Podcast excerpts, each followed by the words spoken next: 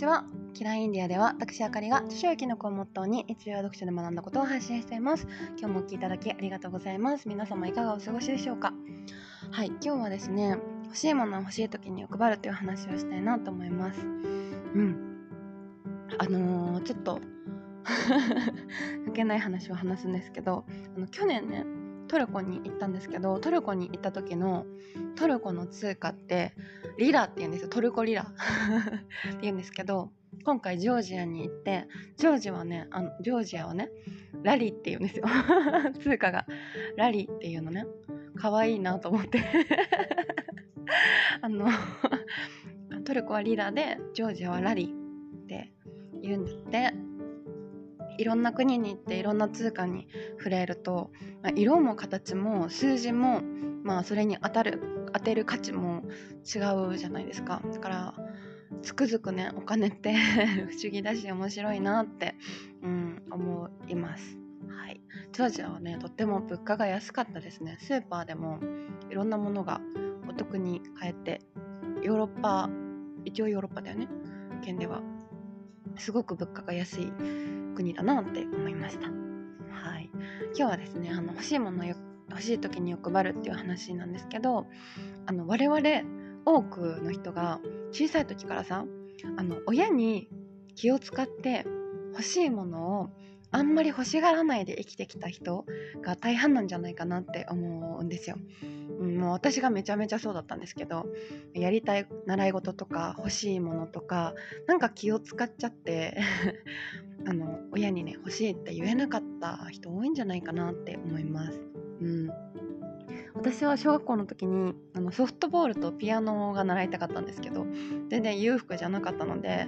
あのお金がかかっちゃうよなと思って習いたいって言えなかった んですよ。すごく聞いてもないのに遠慮しちゃうみたいなのがあって未だにねピアノ弾けたらな弾きたいなって思うんですけど、うん、その今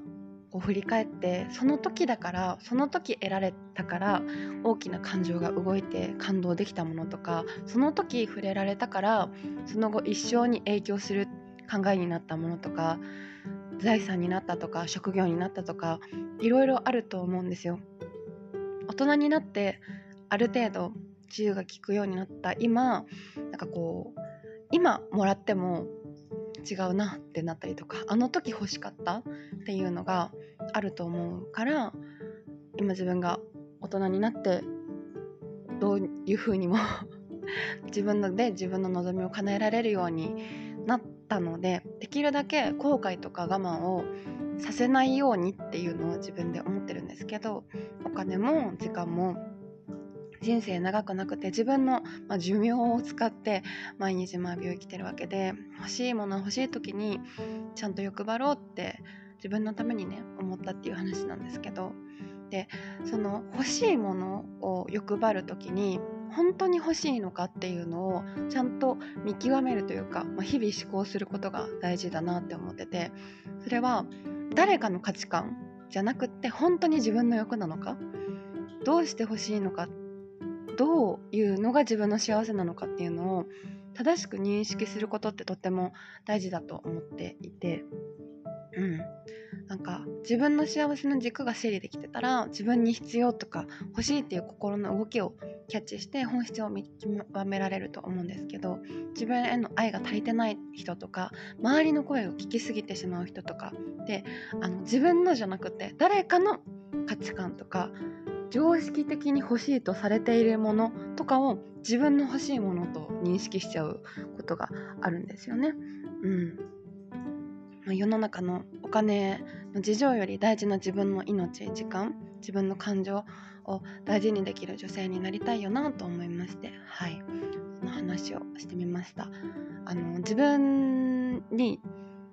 いろんなことを諦めさせるのを覚えさせちゃいけないなって 思っていてそれを多分こうちっちゃい頃から繰り返してきちゃった。もう私もそうなんですけどでも今大人になって叶えてあげられるようになったから自分に後悔させない諦めさせることをしないっていうのを意識するのがとても大事だなって思っていて、うん、自分は自分の娘でありあの大事なパートナーでもあるのでダメっ言いたくないなって思ってて全部叶えてあげたい、うん、ダメダメって言ってると学習性無力感で欲しいの気持ちがどんどん出なくなっちゃうんですよね。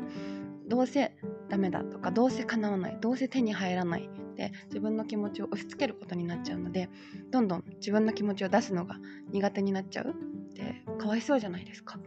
うん、だからあのずるく賢くちゃんと欲張って自分の心の声を聞いてあげて叶えてあげてほしいなと思います。はい、では今日はこの辺で失礼したいと思います。最後までお聴きいただきありがとうございました。また次回のポッドキャストでお会いしましょう。